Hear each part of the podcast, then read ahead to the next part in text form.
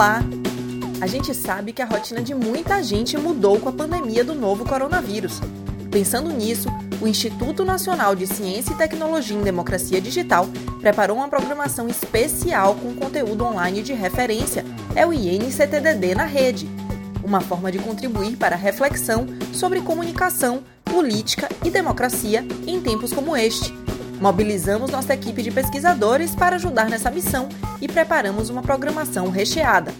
Para conferir a programação completa, acesse www.inctdd.org e fique ligado nos nossos perfis nas redes sociais, Twitter, Instagram e Facebook.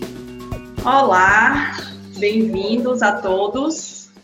É, estamos começando hoje uma nova programação do INCT, chamado INCT na rede, e a ideia é promover durante esse tempo de distanciamento social debates, cursos, momentos de compartilhamento, de aprendizado, para a gente poder continuar debatendo e nos atualizando sobre os temas ligados à democracia digital, que, para quem não sabe, é o tema central ao qual se dedica o Instituto Nacional de Ciência e Tecnologia em Democracia Digital, que é coordenado pelo professor Wilson Gomes, sediado na Universidade Federal da Bahia, mas é uma rede bastante ampla que reúne mais de 50 centros de pesquisa, tanto no Brasil quanto no exterior. Então é isso, eu sou Nina Santos, sou pesquisadora do INCTDD e hoje eu vou ter a honra de mediar aqui um debate entre o professor Vitor Chagas, que é professor da Universidade Federal Fluminense, que é um dos precursores aí dos estudos de memes no Brasil,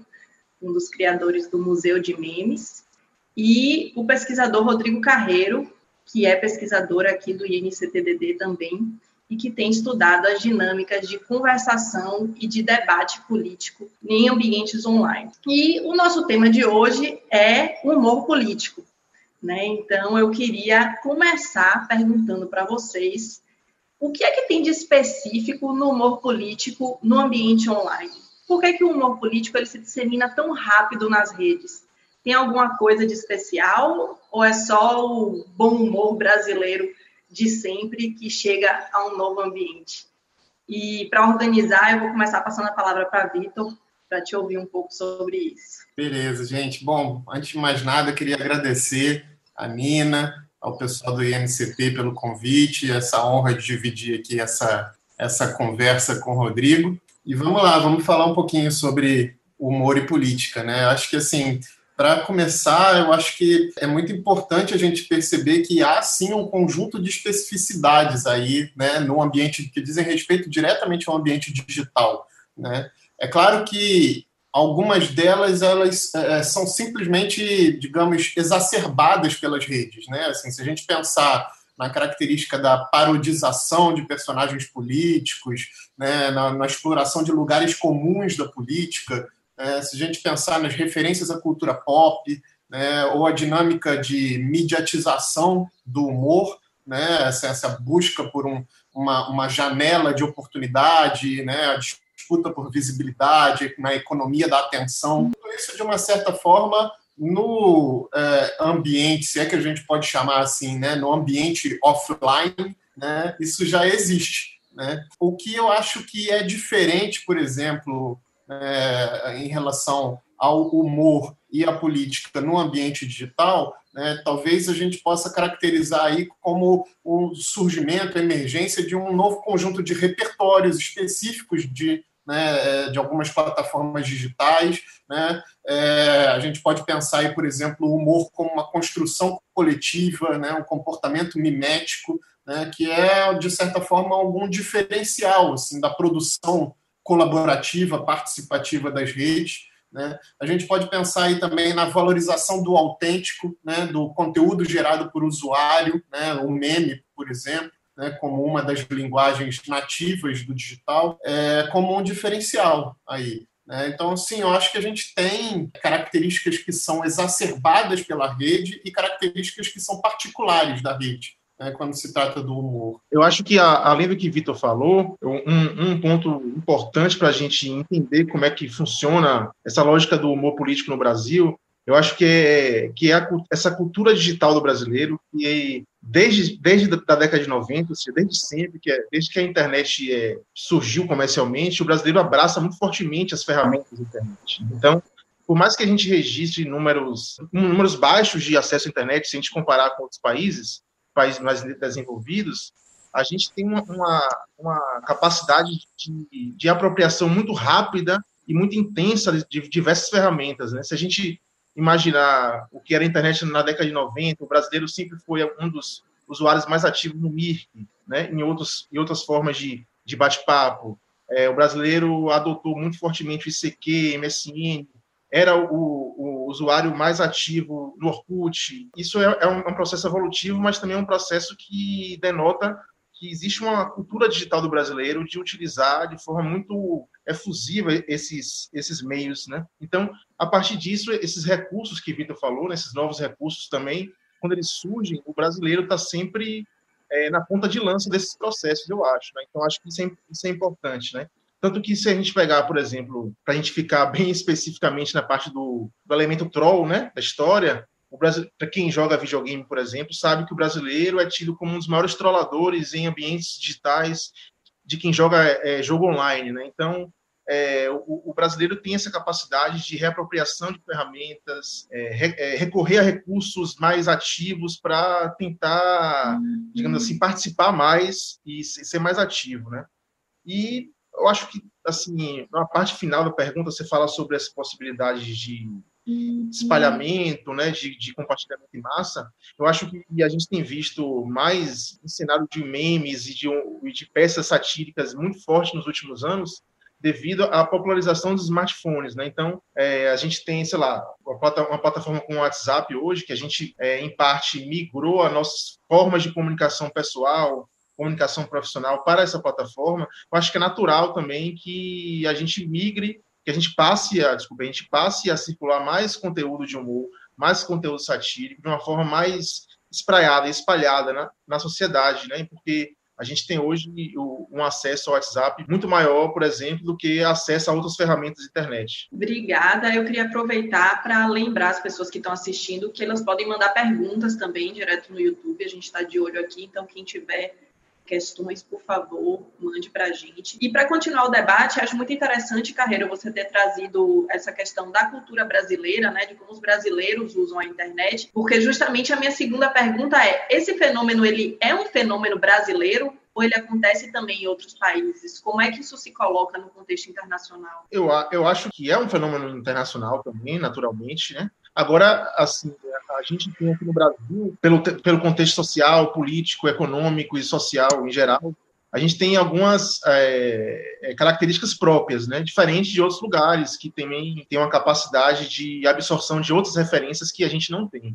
No entanto, acho que Vitor falou no começo, e é interessante, que eu acho que ele pode falar mais depois, é como, essas, como a cultura pop, digamos assim, agrega essas referências e consegue, digamos assim, dar uma, um verniz único no mundo inteiro a algumas peças de humor, né? A gente vê hoje uma das, um dos memes mais é, que estão mais circulando hoje é o meme do caixão, né? Então são referências que são compartilhadas é, a partir da cultura pop, a partir da, da cultura do entretenimento, que abarca, a, digamos assim, uma boa parte do mundo, né? Agora, acho que o Brasil a gente tem algumas diferenças em relação a, a, ao resto do mundo, sim. É, acho que assim, o ponto ponto fundamental é a gente reconhecer, na verdade, que existem diferenças na própria apropriação do humor, né? Porque são diferenças culturais mesmo, né? No final das contas.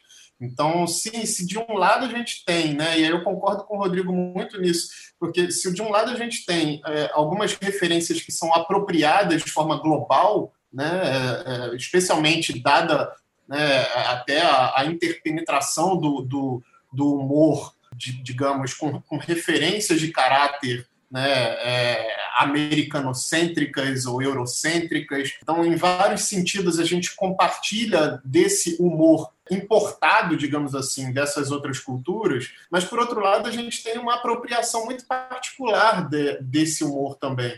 Né? Então, assim, é muito importante a gente olhar, por exemplo, para como é que as culturas de memes se desenvolvem de maneira tão autônomas em, em diferentes culturas. Né? Assim, se a gente pensar, por exemplo, né, no humor chinês, né, que é um humor que está cotidianamente entrelaçado com uma característica própria do seu ambiente político, né, um, um regime autoritário, etc. E tal. Né, a gente pega, por exemplo, o humor chinês intrinsecamente relacionado com uma dinâmica subversiva, né, é de tentar burlar a censura. Né, então, assim, todas as referências que a gente tem na literatura, por exemplo, né, sobre memes chineses, dizem respeito a essa dinâmica, né, uma dinâmica de enfrentamento do Estado através do humor. Se a gente pega, por exemplo, o humor americano propriamente, né, aquele tipicamente estereótipo do humor americano, né, a gente vai ver que há uma disputa aí pela liberdade de expressão. Né? Então, ou seja, eu faço, é, perco a piada, mas não perco amigo.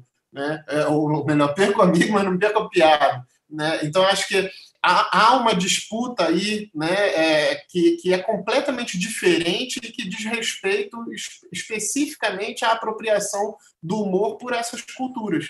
É, no caso brasileiro, por exemplo, acho que o, o nosso humor, embora ele atravesse um pouquinho né, essa, essa discussão sobre liberdade de expressão, cada vez mais, eu diria, né, ou seja, há toda uma discussão aí né, que os próprios humoristas, inclusive, têm colocado muito recentemente né, sobre os, os cerceamentos do politicamente correto e tal. É, o humor brasileiro ele é muito construído também em torno né, de um certo humor autodepreciativo. Então, acho que isso, isso é muito típico da nossa cultura, né? Assim, é o de fazer humor sobre as nossas próprias desgraças, né? É de fazer o humor sobre as nossas, nossas próprias experiências, né? E, inclusive, as experiências negativas que nós atravessamos juntos. Né? Por isso, o humor sobre a crise política, por exemplo. É, fossem outras culturas, nós estaremos fazendo outros tipos de humor a partir da experiência que temos vivenciado recentemente, né? essas sucessivas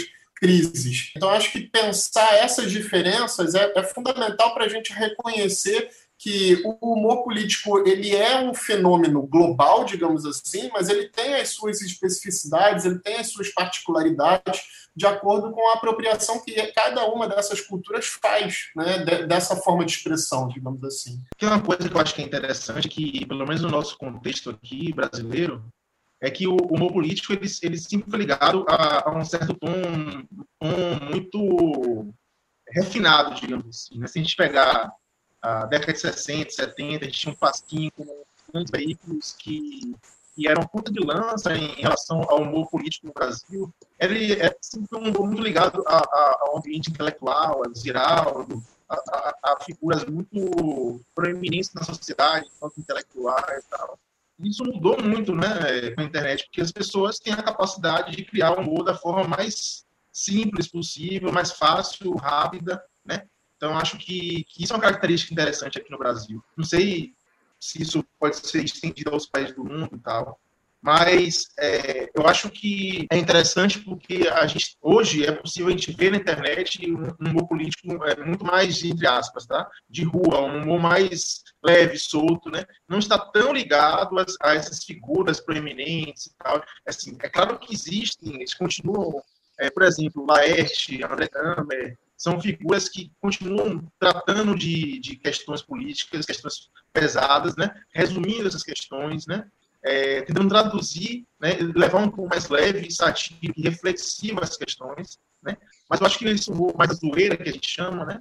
Eu acho que também é um, é um ponto muito relevante para a gente entender como é que esse humor circula redes digitais? Concordo, eu acho que, assim, ainda que esse movimento possa acontecer em outros países, em outras regiões, eu diria, é, se há uma peculiaridade nessas mudanças todas que nós temos experimentado recentemente no Brasil, é, diz respeito justamente à, à, à profundidade né, desse, dessas mudanças sociais e econômicas, que faz com que pessoas que antes, por exemplo, não tinham acesso ou não tinham eventualmente interesse mesmo de discutir política, né, hoje passem a discutir política. E o humor ele é uma via para isso. Né, porque o humor ele acaba atraindo, engajando as pessoas para essa discussão. Né? Então a gente tem visto também essa, essa mudança de qualidade no sentido da produção desse humor. Né? Ou seja, outras pessoas passam a produzir piadas, digamos assim, compartilhar as suas próprias piadas, né? e, e isso oportuniza para a gente uma mudança qualitativa mesmo no humor que nós experimentamos no cotidiano. Só para terminar, e outra coisa é que assim é, a gente tem discutido muito política nos últimos anos no Brasil, né? isso é, fica evidente em qualquer ambiente social que a gente se encontra, e então acho que o nosso repertório de referências também tem aumentado. Né? Então, a gente hoje sabe pelo menos cinco é, ministros do STF, só para citar um exemplo, né? Então, essas, se a gente aumenta o repertório político nosso, né, de informação política, a gente também aumenta o repertório de possibilidades de, de humor mesmo, né? Para não ficar só naquele um certo tipo de humor, como o Vitor falou, autodepreciativo. Eu também enxergo que há variações nesse sentido, né? Sim. E eu queria puxar um ponto que o Vitor comentou, que é a questão do engajamento, né? Que é justamente essa relação entre o humor político e a atividade política, o debate político, o engajamento político. Como é que essas duas coisas se relacionam? Porque me parece que, de um lado, tem um discurso um pouco depreciativo né, em relação ao humor, como se o humor não fosse bem-vindo no debate político, mas, por outro lado, o humor se torna cada vez mais uma forma de expressão política cada vez mais comum cada vez mais engajante. Como é que essas duas coisas elas se relacionam? Será que o humor ele pode servir como ponte no momento em que a gente vive uma situação, um cenário político tão polarizado? Ele pode servir para aproximar um pouco esses dois polos, ou ao contrário, ele acaba afastando ainda mais essas duas posições? Não, então, eu acho que há, há um, um, pouco dos dois fenômenos, né? mas eu acho que o humor ele contribui, sobretudo, para a conformação, digamos assim, de, de um sentimento identitário, para é, uma dinâmica que muitas vezes a gente pode reconhecer né, no, no, jargão como uma câmara de eco. Eu acho que o humor ele contribui muito nesse sentido, porque ele trabalha ao mesmo tempo para diferenciar né, é, um grupo social de outro, né? E, e também para construir esse sentimento de uniformidade, de reconhecimento, de auto-reconhecimento. É, eu acho que essa ambivalência, na verdade, é justamente, né, e não é tão ambivalência, é um termo que, que a literatura usa muito para se referir a esse tipo de humor na internet especificamente. É, essa ambivalência é um, uma característica intrínseca né, do, do humor político. Né? É esse humor em que você não sabe distinguir né, o, o que, que é uma piada de o que, que é um ato de extremismo, efetivamente, por exemplo. É, nos, nos, fóruns da internet, né, especialmente no 4chan, no 8chan e, e, outros fóruns similares, é, os usuários costumam se referir ao, ao, que eles chamam de uma lei de Poe. Né? Poe é a referência a um usuário, que é o Nathan Poe, que vai falar sobre como é que é difícil, efetivamente, você distinguir, por exemplo, numa piada de caráter é, supremacista, o que, que é efetivamente uma piada e o que, que é a manifestação de uma opinião supremacista de fato. Então, esse teste do politicamente aceitável, né, a expansão do, do que é efetivamente politicamente aceitável ou não, o que deve ser combatido, é o que o humor procura fazer a todo momento. É, e, e, esse teste, de certa forma, é, é, justamente esse processo de conformação identitária é, porque é ele que determina a quem essa piada se dirige. É, quem é que pode rir daquilo ali, quem é que acha aquilo ali engraçado. É, isso é o que acaba determinando, no final das contas, né, a, a quem esse humor se dirige. É, isso é o que acaba determinando quem é capaz de rir daquilo ali, é, esse, esse senso de identidade, é, acho que é o, a, a, característica mais distintiva desse tipo de humor, né, da aplicação desse tipo de humor no debate político. E ele serve, isso também é muito importante de colocar, né, porque ele serve ao mesmo tempo também, estrategicamente, como uma retórica para se justificar e para se normalizar determinadas situações. É, é, o que eu, é o que eu denominando de uma retórica da brincadeira, ou seja, é a ideia de que aquilo ali serve para você conformar uma identidade para um público específico ao qual você se dirige, e na eventualidade de aquilo ali dar alguma zebra, né, na eventualidade daquela piada não surtir o efeito esperado, né, ou de gerar uma reação muito grande em uma parcela do, dos objetos daquela piada, você pode sempre justificar aquilo ali. Ah, não, mas era só uma brincadeira, não me entenda mal. Ah, mas era só uma piada, que bobagem. Você está aí discutindo isso aí, está limitando, inclusive, o meu, é é, é, é, minha, meu, meu potencial expressivo, né, minha liberdade de expressão, mas era só uma piada, que bobagem. Então, acho que olhar para isso com, né, com, com, com, esse grau de detalhamento, né, entender a quem o, esse humor se dirige, é uma das questões mais importantes no, nesse debate todo que a gente está experimentando. É, só para complementar, eu acho que é, é interessante tentar entender o, esse, essas peças de humor, memes, etc., é, como o Vitor falou, pelo interessamento e menos pela intencionalidade. Né? A intencionalidade é sempre complexa de definir, de tentar entender. Né? É muito específica. Até porque a, a intencionalidade a, e a intenção que essa peça tem, ela varia bastante de grupo para grupo. Né? Então, é, a, gente, a gente pode identifica facilmente, né, em diversas discussões na internet, discussões políticas, como o humor pode ser utilizado, por exemplo, que eu acho que é um, uma das utilizações mais é, fortes que eu, que eu consigo enxergar, que é aquela utilização de, digamos, desnudar o poder, né? constranger a figura política, constranger a instituição política, né? uma forma de tentar mostrar que o rei está nu, que as coisas não são bem como é, como a gente pensa. Então, eu acho que tem esse fator do constrangimento que é muito forte também. Mas também, eu acho que, eu acho que é um, um ponto que Vitor tocou aí que eu acho muito interessante é como é, essas peças de humor podem ser utilizadas para é, proteger determinados grupos sociais. Né? Então, é como a gente vê as discussões políticas acontecendo, se desenrolando, em determinado momento, se aquele grupo que está sendo atacado se sente encurralado, há um apelo muito rápido a determinadas referências de humor, referências satíricas, que muitas vezes quem está de fora não consegue entender. Ou seja, é uma forma de você proteger aquela discussão, proteger aquele grupo que está sendo atacado e, ao mesmo tempo, ridicularizar o adversário, né? Eu acho que essa é uma dinâmica importante e é muito comum a gente ver dos memes mais é, utilizados, inclusive por quem é de extrema direita, de quem é de esquerda, etc., que é o meme do, do e o Lula e o PT, né? Que é aquele meme que mesmo pessoas de esquerda, às vezes acionam como uma forma de ridicularizar quem está do outro lado, né? mesmo quando, na verdade, esse próprio recurso não foi utilizado pelo, pelo lado opositor, digamos assim. Né? Mas eu acho que a gente também entende que há, que há humor, humor muito, uh, digamos, que podem ser enquadrados como aquela piada interna, né? Então, acho que isso é importante para a gente entender essas dinâmicas. Eu acho que isso, Carreiro, que você coloca, vai muito na direção da pergunta que Camilo Ágio, que é professor lá da Federal de Minas Gerais, fez aqui no nosso, no nosso chat, que é em relação a como o humor se liga a determinados grupos políticos.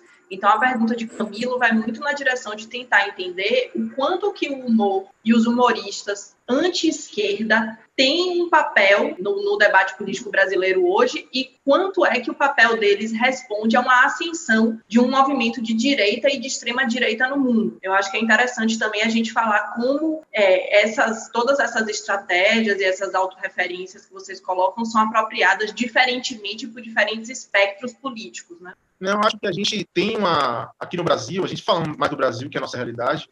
Eu acho que a gente importou esse modelo americano que vem. Assim, a gente, quando eu falo, é uma determinada linha eh, política, ideológica, importou uma forma de fazer humor que é muito ligado ao que Vitor falou nesse, é, agora há pouco, que é um humor que fica sempre no limite daquilo que é aceitável e do que não é aceitável. É um humor que está o tempo inteiro testando esse limite, que é o humor do politicamente correto, do que é aceito, do que não é aceito. Isso tem, tem, tem sido verificado muito em, em fóruns e, e alguns ambientes, é, algumas comunidades bem específicas. Né? Nos Estados Unidos, Reddit, é, Forchan e outros, aqui no Brasil também, né? tem sido muito comum grupos é, se juntarem, acho que isso também, assim, grupos conseguir se juntar para criar uma certa profissionalização da produção de memes, de piadas e de, de peças de humor. E eu acho que a gente tem copiado um pouco esse modelo que, foi, que é muito utilizado nos Estados Unidos, porque lá há uma discussão sobre liberdade de expressão que é muito diferente da nossa discussão. Vitor, quer comentar? Primeiro, acho que de fato a gente tem, isso concordo inteiramente com, com o Rodrigo, né? Assim, a gente tem importado uma série de estratégias, né? É, é, e, e, estratégias, quando eu digo é, estratégias mesmo de construção da piada, de utilização, de aplicação do humor na política. Isso a gente vê desde o, é, digamos, é, da, do, do, do, modo mais básico de análise, né? ou seja, é, o modo como as piadas de stand-up são construídas aqui no Brasil e as piadas de stand-up são construídas lá nos Estados Unidos, é, o modo como os humoristas lidam com isso, né? sobre o que eles fazem piada, como as piadas deles são performadas diante do público. É, então, é um conjunto de estratégias né, que, que, que esses, essas escolas, porque são efetivamente escolas, né, muitos desses humoristas são formados, inclusive, em escolas de stand-up. É, então, há um conjunto de estratégias que são estratégias que, de fato, vêm sendo incorporadas. Né? Assim, é, elas não são, em alguma medida, nativas nossas. É, e é muito interessante perceber como grupos de interesse, em particular, têm se apropriado desse tipo de dinâmica também. Então, a estratégia de ridicularização do adversário, um certo humor ofensivo que está no limite da ofensa pública, efetivamente, é, um humor que combina aí também para juntar aqui com a fala, por exemplo, que, que Maria Paula fez aqui no, no chat do YouTube, né, Maria Paula Almada, é, um humor que combina é, a estratégia de desinformação, efetivamente. É, então, ali na, no limite entre o que é brincadeira, o que é ofensa pública é, e, e, o que é informação, é, o humor ele vem sendo empregado como uma estratégia política. É, e eu acho que é, é, é, é, importante a gente perceber e estar tá atento a esse movimento mesmo de, de uniformização dessa, dessa linguagem. É, então, acho que é o, o, o, ponto fundamental aqui é, é, a gente observar de fato como é que esses grupos de interesse, né, em grande medida, lançam mão de estratégias muito similares. É, olhar para como é que um grupo como o MBL, por exemplo, é, faz o seu, performa o seu humor, as suas piadas, é, e, e, como é que eles embarcam, de certa maneira, num conjunto é, de estereótipos do senso comum é, vai levar a gente a compreender muito também do, de como é que a gente acabou admitindo um certo grau de tolerância cada vez mais elástico ao humor bolsonarista. Ou seja, o que o MBL fazia em 2015, 2016, 2017, de certa maneira, foi pavimentando terreno para um, um, um tensionamento cada vez mais forte, cada vez mais incisivo sobre o que, que eu posso falar sobre o outro, né? o que é aceitável como piada ou não. Então, ver essa, essa gradação é fundamental para a gente perceber né, como esse mesmo tipo de estratégia, por exemplo, vem sendo lançado mão em outros contextos. É, por exemplo, é, essa ideia de justificar o humor como uma brincadeira, ela não é propriamente nossa, exclusiva do Bolsonaro. Trump também faz isso o tempo todo, quando ele se dirige a Hillary, por exemplo, nas eleições de 2016. Ah, não, estava só brincando. Né? Independentemente da piada ter o caráter explicitamente misógino que tem, ah, que bobagem, você está aí querendo cercear meu, minha, minha liberdade de expressão porque não entende o meu humor, isso é parte do meu humor. Então, olhar para essas estratégias e ver como elas são repisadas é de fato é muito importante, né? Assim, para a gente entender um pouco melhor a nossa realidade atual. Tem um ponto aí só para complementar, que eu acho que é, que é, um ponto assim, esse tipo de humor, quando ele está sempre testando o limite das coisas, é, ele vai quando quando a resposta é muito negativa, ele diz o que o Vitor é, acabou de comentar, ele explica que aquilo foi só uma brincadeira, que não quer dizer nada. Eu acho que é um humor que tenta muitas vezes, tenta não, que consegue muitas vezes esvaziar o debate público. Assim. É um humor que não contribui muito para o debate público. É um recurso utilizado é, estrategicamente, claro, para determinadas intenções políticas, mas que eu acho que uma das intenções que ele não tem, com certeza, é o de fomentar o debate. Né? Quando você tem uma piada explicitamente misógina, uma piada explicitamente machista, racista, etc., essa piada tende a deslocar o debate para um lugar que não é o debate, que não é o lugar do debate nacional, não é o lugar do debate argumentativo, é, com dados, informações, é um lugar de um debate apenas pelo debate, né? É a zoeira pela zoeira, isso não contribui nada. E aí, eu acho que é interessante a gente pensar também, a partir de uma pergunta feita aqui pela Janine Vargas, como é que esses, esse modelo argumentativo, retórico, esse apelo emocional, ele vai ser usado também nas próprias campanhas políticas, né? Então, como é que as campanhas oficiais, como é que os candidatos têm se apropriado dessa retórica do humor nas suas campanhas e o que, que vocês acham que pode estar por vir aí. Eu acho que é interessante até pensar essa questão das campanhas também relacionada à questão dos formatos, né? Então, evidentemente, a gente fala muito de memes, e em geral, quando a gente fala de memes, a gente está falando de memes visuais, né?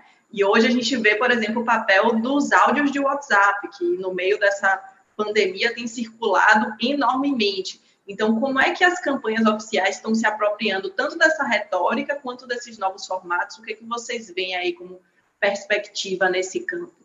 Então, acho que é, se a gente olhar o percurso mais recente das campanhas eleitorais, é, a gente vai é, perceber que, é, de um, de, um, certo modo, o, o humor é capaz de explicar parte da reação da opinião pública à performance de alguns candidatos. Assim, as pesquisas que a gente conduzia, por exemplo, com monitoramento de memes que circularam nas mídias sociais em 2014, dão muito a, a, a entender esse processo. Né? Por exemplo, Aécio, naquele momento, era um dos candidatos que menos se admitia fazer piada sobre si próprio. E por isso mesmo, né, é, enxergado pela oposição também como uma ameaça naquela ocasião, é, Aécio era um, um, dos candidatos sobre os quais menos havia memes circulando nas mídias sociais. É, entender esse processo, entender essa reação né, de, de, parte da opinião pública, né, uma opinião pública evidentemente concentrada nas mídias sociais, mas entender essa reação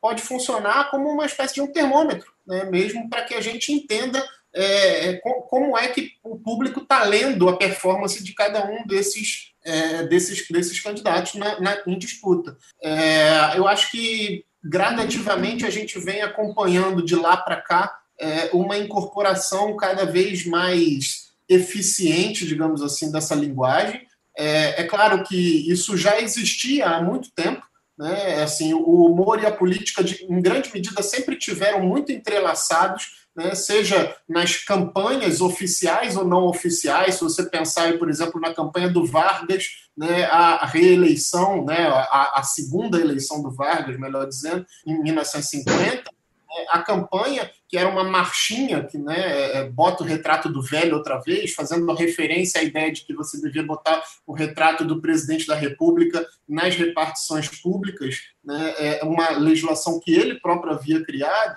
é, tinha muito de humor ali. Né? Vargas disse naquela época, ficou absolutamente contrariado, porque ele não gostava de se chamar de velho. Se a gente pegar a marchinha por si só, né, é, há muito de humor nisso né, e por aí vai. Assim. Então, a linguagem do humor ela sempre teve muito mesclada né, a, a dinâmica da política. Né. O que os memes fazem é tornar isso mais evidente, porque eles colocam esse humor na boca do eleitorado. É, e essa é uma situação razoavelmente inédita, né? ou seja, é a situação do confronto.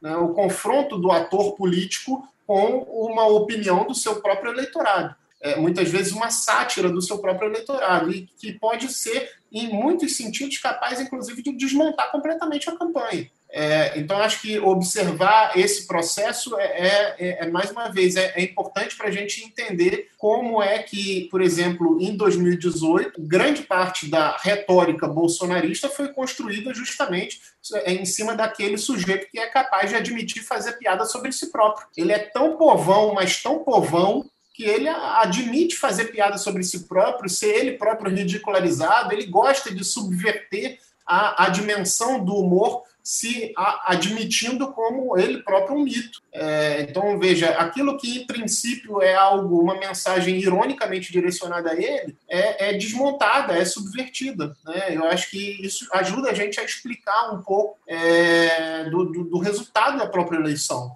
Eu acho que tem também outro fator quando a gente fala em campanha, campanha digital, e é a forma como, como a, a, as próprias equipes de campanha passam a encarar a construção de material pela, pelos eleitores, né? pelos cidadãos, pelos usuários, etc. Eu acho lá, quando se começa a falar em campanha digital, havia uma, uma preocupação muito grande em criar formas de absorver as demandas que, as, que os eleitores tinham, ou seja, a, como a gente vai interagir com o público de forma a trazer esse público para perto do candidato, para é, colocar o candidato em uma posição de igualdade, igualdade com a população, com os cidadãos, né?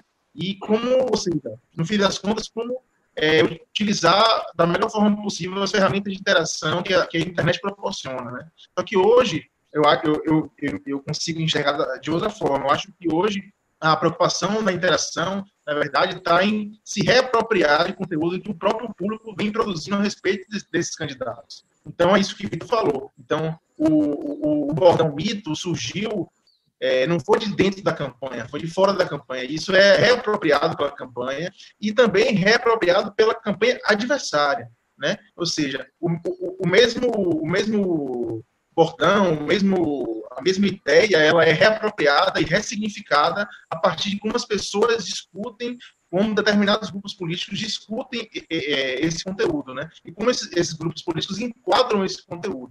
E outra questão também é, que eu acho importante é, é a reapropriação da linguagem. É, a, gente, a gente enxerga uma equipe de campanha cada vez mais profissionais, isso envolve desde a profissionalização quando a gente quando a televisão entra nas campanhas eleitorais no Brasil, depois a gente se reapropria e, e tenta entender como é que funcionam as campanhas digitais, como é que a gente vai adaptar a linguagem de campanha política eleitoral tradicional é, à linguagem digital, e a gente, na verdade, tem hoje um, um, um cenário em que essa linguagem ela é readaptada a partir do momento que as pessoas também estão criando conteúdo, as pessoas também estão se apropriando das referências políticas, sociais, ideológicas que estão em voga na sociedade, estão jogando de volta para as campanhas. Então, há esse, essa interlocução muito forte, e eu creio que, que o cenário hoje é de, é de campanhas cada vez mais próximas é, de grupos que produzem conteúdo político de forma mais acentuada. E ainda no contexto das campanhas, no contexto eleitoral, tem uma outra pergunta do Camilo aqui sobre as eleições de 2014. Ele diz que Aécio era poupado e que ele imagina que Dilma tenha concentrado as piadas eleitorais naquele momento. Qual era o teor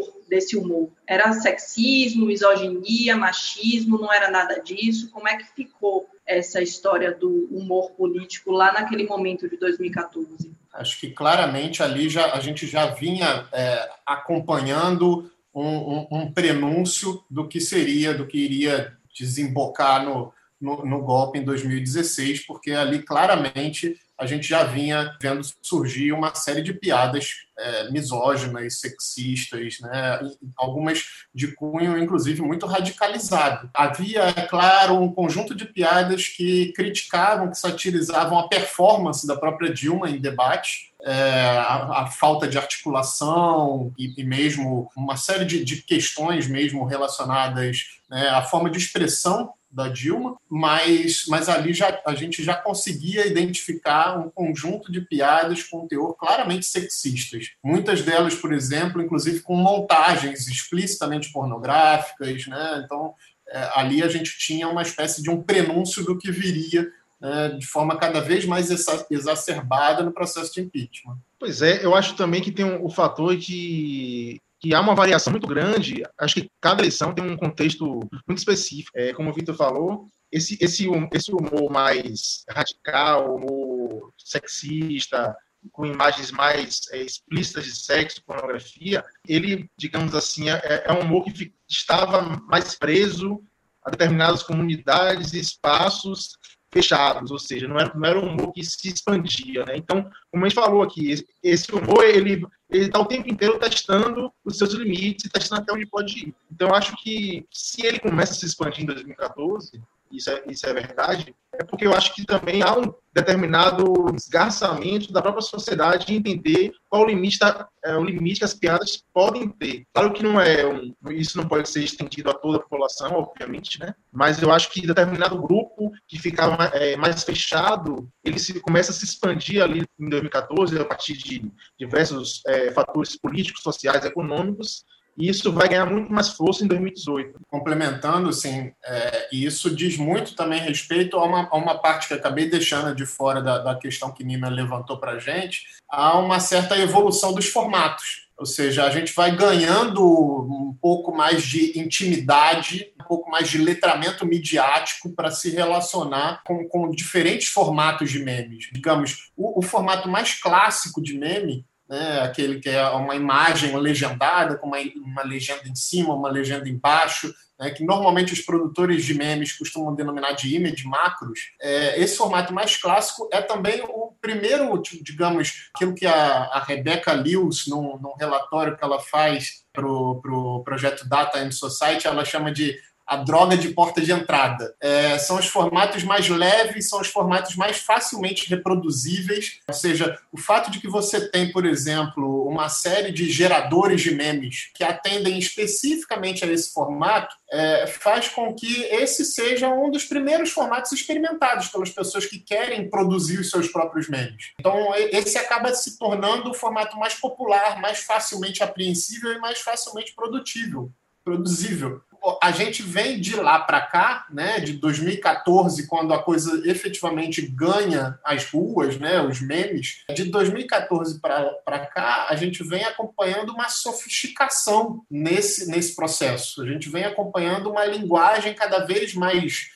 é, rebuscada, no sentido de se produzir é, cada vez novos formatos. Eu não sei se eu chamaria os áudios de WhatsApp como algo além de memes, porque, para mim, em grande medida, os áudios de WhatsApp são virais e, portanto, também constituem esse mesmo universo. Basta a gente pensar, aí, por exemplo, em áudios que circularam aí, né, muito populares, como o áudio do seu Armando, o gemidão do Zap, né, todos eles acabam constituindo memes, efetivamente. Né? Então, eu não, não diferenciaria né, é, essa, essa linguagem exatamente por condição do formato em si, mas eu acho que a gente vem vendo, acompanhando cada vez mais uma sofisticação da linguagem. Né? Aquilo que antes começa com o image macro, o formato mais clássico, mais simples, mais tranquilo de ser, mais execuível de ser produzido, agora a gente vem acompanhando montagens mais sofisticadas, a gente vem acompanhando a exploração de outros suportes midiáticos, né? o WhatsApp, o YouTube, para a constituição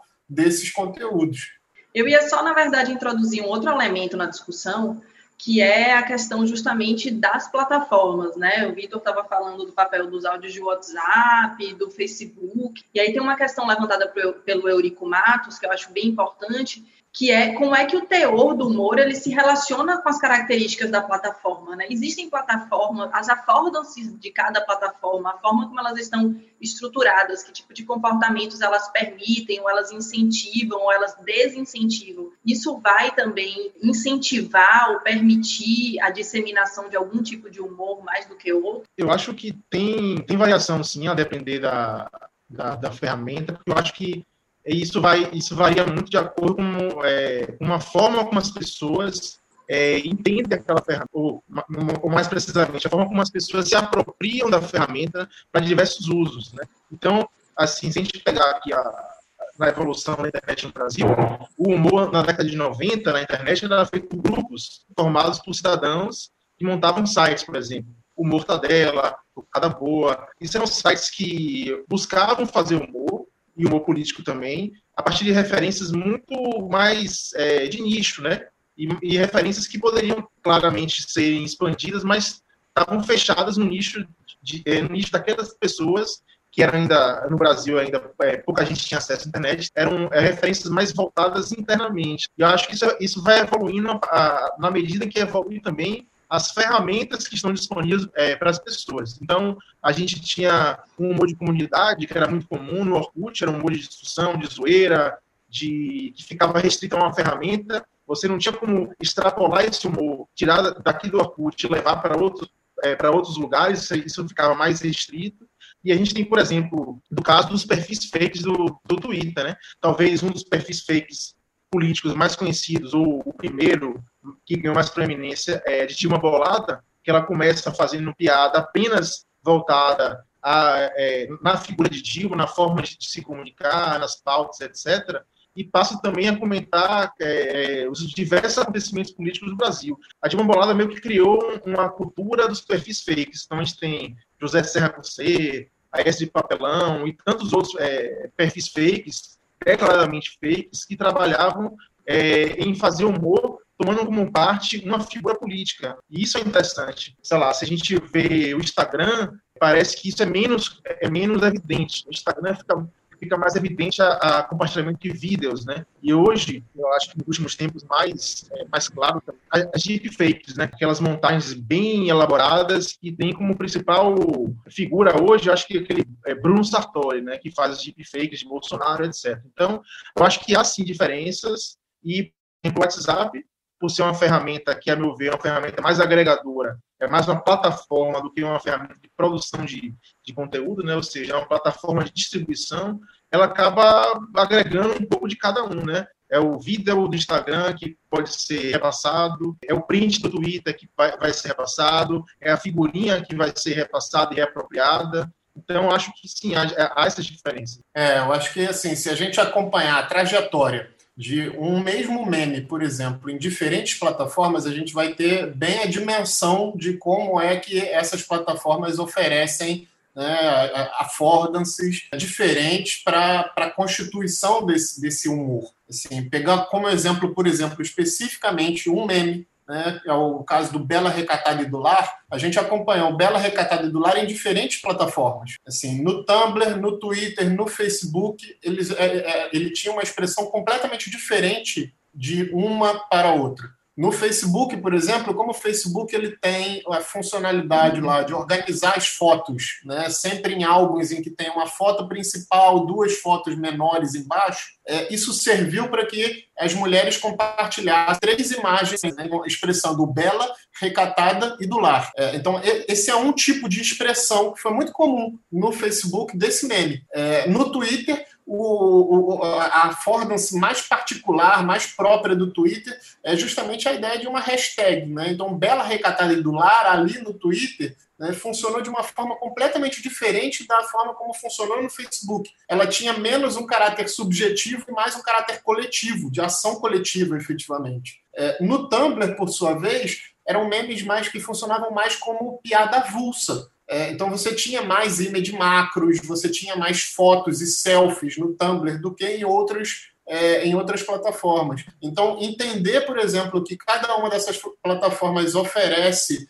diferentes possibilidades expressivas ajuda a gente a compreender por que, que em determinados ambientes né, um, um tipo de especificidade acaba surtindo mais efeito, acaba ganhando mais popularidade do que em outros. É, e aí, Rodrigo falou, por exemplo, de perfis fakes. É, eu acho que é, é, importante, por exemplo, a gente pensar né, a dinâmica de parodização e personificação dos atores políticos né, como eu falei lá no início, ela sempre foi muito comum ao ambiente do humor e da política, né? Assim, desde sempre, por exemplo, Cacete e Planeta fazia piada incorporando os personagens e tal, é, mas a, a constituição de um perfil fake né, é completamente diferente disso. Então, exige uma outra dinâmica, né, exige uma, uma outra série de condicionantes ali. Por exemplo, o Jefferson Monteiro, quando cria de uma bolada, ele começa a fazer piadas que brincam, inclusive, com a, uma dinâmica georreferenciada, acompanhando a Dilma onde ela estava. Né? Então, hoje estou no Palácio do Planalto, e ele postava lá dizendo que ele estava no Palácio do Planalto, inclusive mudando o sistema né, de, de, de, acompanhamento georreferenciado dele para taguear aquele lugar especificamente. Né? Então, são possibilidades que o humor televisivo, por exemplo, não tem. Uma, um outro exemplo claro disso, assim, se a gente pegar as ações do Vomitaço. É, o Vomitaço ganhou a expressividade que ele ganhou é, basicamente porque ele surge no Facebook é, e o Facebook ele prioriza um conteúdo né, hierarquizando vários comentários. É, então, ali faz sentido uma ação coletiva como essa do Vomitaço, que é basicamente uma ação de flooding. Ou seja, ali a ideia é fazer piada através da, da, da, da, dimensão de é, esgotamento do canal comunicativo. É, isso talvez não faça tanto sentido, por exemplo, em outras, em outras plataformas. Né? Com uma temporalidade mais lenta, como o Tumblr, ou com uma hierarquização menos evidente, como o Twitter. Então, pensar nessa, nessa dinâmica é também algo que faz a gente entender um pouco de como é que esse humor se espraia. Mas é também importante a gente pensar e prestar atenção nas diferenças culturais que existem entre cada plataforma. Né? Por exemplo, o humor político no Twitter independentemente das affordances, é muito diferente do humor político em um fórum como o Reddit ou em um fórum como o 4chan porque as culturas, as subculturas que se desenvolvem em cada uma, né, em cada um desses lugares, são também diferentes entre si. Para além das affordances da plataforma, portanto, há também uma, uma constituição identitária né, de, de, cada uma delas que acaba diferenciando a maneira como o humor se manifesta nelas. Eu acho que tem. Só para falar rapidinho, Vitor, é, sobre justamente sobre essa parte final que você falou do Forchan, Reddit, eu acho que tem, que tem um fator aí importante que, que tal, muita gente possa não considerar, que é o fator anonimização, ou seja, o quanto anônimo é aquela mensagem. Aquela mensagem, por exemplo, no Facebook, ela normalmente ela está atrelada a perfis específicos, a perfis pessoais, no Twitter também, Instagram, já no Reddit, Forchan, é, é, essas mensagens elas são anônimas, então elas, digamos assim, tendem a ser mais radicais, teoricamente, eu acho que, não sei se Vitor concorda, mas tendem a ser mais, mais radicais porque você não se coloca enquanto pessoa é, na frente da, é, daquela piada, né? Concordo. E, e para além, além do anonimato, há outras variáveis também importantes da gente acompanhar. Por exemplo, o Forchan, em relação ao Reddit, é, é, ele não só é uma plataforma que favorece ainda mais o anonimato do que o Reddit, porque o Reddit é uma plataforma que você tem que pelo menos atribuir um nickname. Né? No Forchan nem isso é necessário. É, mas, para além disso, o Forchan ele é também uma plataforma efêmera, né? ou seja, aquilo que se posta no Forchan, é, de acordo com o tempo que aquilo ali vai ganhando, ele vai sendo lançado num limbo. É, e isso, sem dúvida, favorece também, por exemplo, essa expressão de radicalização do humor. Né? Ou seja, o sujeito ele não só não tem barreiras né, de, de, de, reconhecimento da autoria de, de quem está fazendo aquela piada, mas ele também sabe que com o passar do tempo aquilo ali vai cair num certo esquecimento que garante a ele uma proteção adicional. É, então, sim, essa, essas condições, essas variáveis impactam decisivamente na conformação da cultura de cada um desses ambientes. Essa questão da velocidade parece bastante relevante, né, Vitor? Isso que você fala de quanto tempo dura a curva, né, a onda de que aquela mensagem vai estar no pico de atenção, digamos assim. Mas, infelizmente, estamos chegando ao final do nosso tempo de debate, então eu queria terminar com, juntando duas perguntas que apareceram aqui no nosso chat, que as duas dizem respeito a inovações, na verdade. A Raíza Sarmento, ela pergunta sobre como tem sido o uso de humor pelas minorias políticas, se elas têm incorporado formatos já existentes ou se elas têm investido em alguma forma de inovação.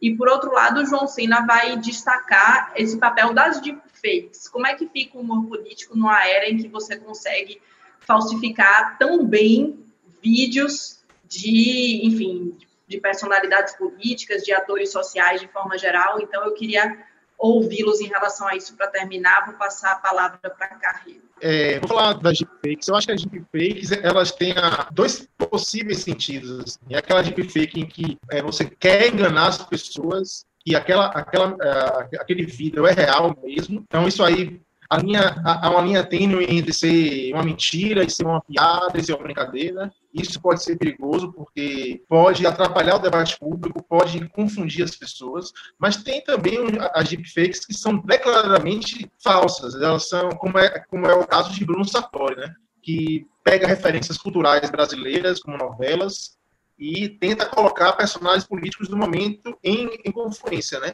Você sabe que aquilo é uma, uma, uma deepfake, você tem aquilo explicitamente, porém aquilo faz muito sentido diante de um, de um ambiente é, em, que, em que os ânimos políticos estão muito exaltados e as pessoas estão preocupadas, estão procurando é, consumir esse tipo de conteúdo, né? Então, acho que tem essa, essa, essa diferença. Quanto, é, e quanto às minorias, eu, eu acho que há, que há um, que há um problema é que é, parte do, do, que a gente tem visto de humor no Brasil, humor político no Brasil nos últimos anos, que é esse humor que a gente falou muito aqui, radical, esse humor depreciativo, pornográfico, criminoso em determinada medida, ele tem é, assaltado o debate público e tem colocado, é, tem relegado é, outras formas de humor um pouco a, a, a, a, segundo plano, ou seja, ele tem levado é, humor, digamos assim, a, a, a, e a discussão pública para a lama mais do que elevado. Então, eu acho que, que, é, que é um desafio para esses grupos minoritários como criar é, metodologias, criar novas formas de humor. Eu acho que até Vitor pode falar um pouco mais sobre isso. Hein? É, eu acho que, assim, é, de, de certa forma, eu, o modo como eu vejo as, as, as estratégias de constituição, de, de, de, de expressão do humor pelas minorias, começaram assim que a gente é, ganhou tato da internet, das mídias sociais, é, começaram muito inovadoras, assim, né? Assim, é, a forma como, por exemplo, o movimento feminista lança a mão né, da sátira política né, do, no, no, seu debate para a conformação de ações coletivas, de campanhas em mídias sociais, né, a forma como o movimento negro lança mão né, dessa, desse mesmo tipo de expediente acaba por conferir alguns elementos de que mais tarde, por exemplo, o, o ambiente conservador acaba se apropriando. É, então, de certo modo, assim, esses grupos eles começam a constituir repertórios, estratégias, sem dúvida muito inovadores em algum sentido.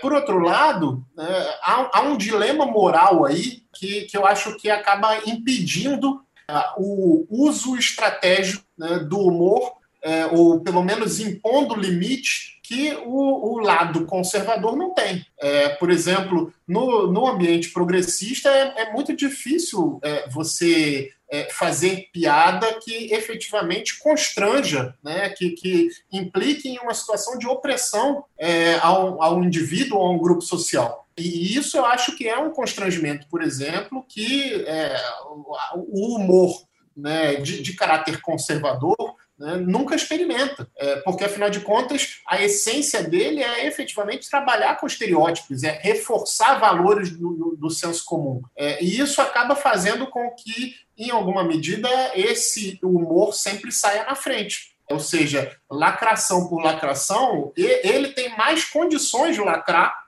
do que o outro, é, porque ele tem menos barreiras morais, digamos assim. É, acho que esse, esse é um fator impeditivo é, sobre o qual a gente deve prestar muita atenção. É, é, por exemplo, esse mesmo tipo de barreira que faz com que a gente comece a prestar atenção no uso que os deepfakes podem é, representar, significar no nosso ambiente político. Porque é, o, o, constrangimento né, que há entre se constituir um, um humor que extrapole a barreira entre o real e a ficção, né, mais uma vez, de um certo modo, o humor ele sempre brincou com isso, ele sempre explorou esse limite entre né, o real e a ficção. É, mas a exacerbação disso é, é, algo que a gente tem experimentado mais recentemente, e, e, isso por conta de uma série de fatores de, né, de âmbito tecnológico. Acho que o que os deepfakes vêm apresentar para a gente como inovação está é, tá exatamente nesse sentido, né? na exacerbação desse humor que é capaz de extrapolar completamente o senso de, de realidade. A, a, barreira entre o que, que é o humor e o que, que é algo sério, né? o que, que é brincadeira e o que, que é algo sério, o que, que é efetivamente o sujeito falando e o que, que é uma piada, uma paródia daquele sujeito. Acho que olhar para esse fenômeno né, implica em olhar também, como o Rodrigo falou lá no iníciozinho da nossa conversa, é, em, em, quem faz uso dele é, e a quem ele se dirige, né, o que o Rodrigo colocou como um endereçamento. É, ou seja, esse, esse é um fator importante né, para a gente pensar como é que vai ser o uso desse tipo de tecnologia, por exemplo, pelo humor. É, eu diria, né, tentando juntar as duas questões numa, numa fala final, assim, né, eu diria, é, como as, os deepfakes vão ser usados, por exemplo, para se fazer piada, depende muito de quem está fazendo piada e sobre quem essa piada é feita. É, e aí, mais uma vez, o campo progressista tem uma série de limites, uma série de barreiras né, que o campo conservador não tem nesse sentido. Muito obrigada. Eu queria agradecer muito a Vitor e a Rodrigo por terem topado fazer esse debate aqui com a gente hoje. Acho que a gente conseguiu abordar alguns elementos né, da discussão contemporânea sobre o humor político. Evidentemente, é um tema muito complexo que a gente não vai conseguir esgotar, felizmente, por isso continua sendo um ótimo objeto de estudo. E eu queria é, agradecer também a todo mundo que participou, a todo mundo que enviou perguntas. Peço desculpas às pessoas que enviaram perguntas e eu não pude falar no ar, porque, enfim, por questões de tempo, a gente está tentando limitar esses debates em torno de uma hora para que fique algo produtivo e agradável para todo mundo. Então, eu queria convidá-los todos a visitarem o site do INCT, que é o inctdd.org. Lá vocês vão poder ver toda a nossa programação que a gente está fazendo para esse período de distanciamento social. E na próxima quinta-feira, dia 23, a gente vai ter um debate sobre a comunicação dos poderes executivo federal e estaduais e do legislativo durante essa pandemia. Então, eu convido desde já todo mundo a participar com a gente. E é isso. Nos vemos no próximo debate. Muito obrigada a todos. Tchau, tchau. Tchau, gente. Obrigado. Tchau, tchau, gente.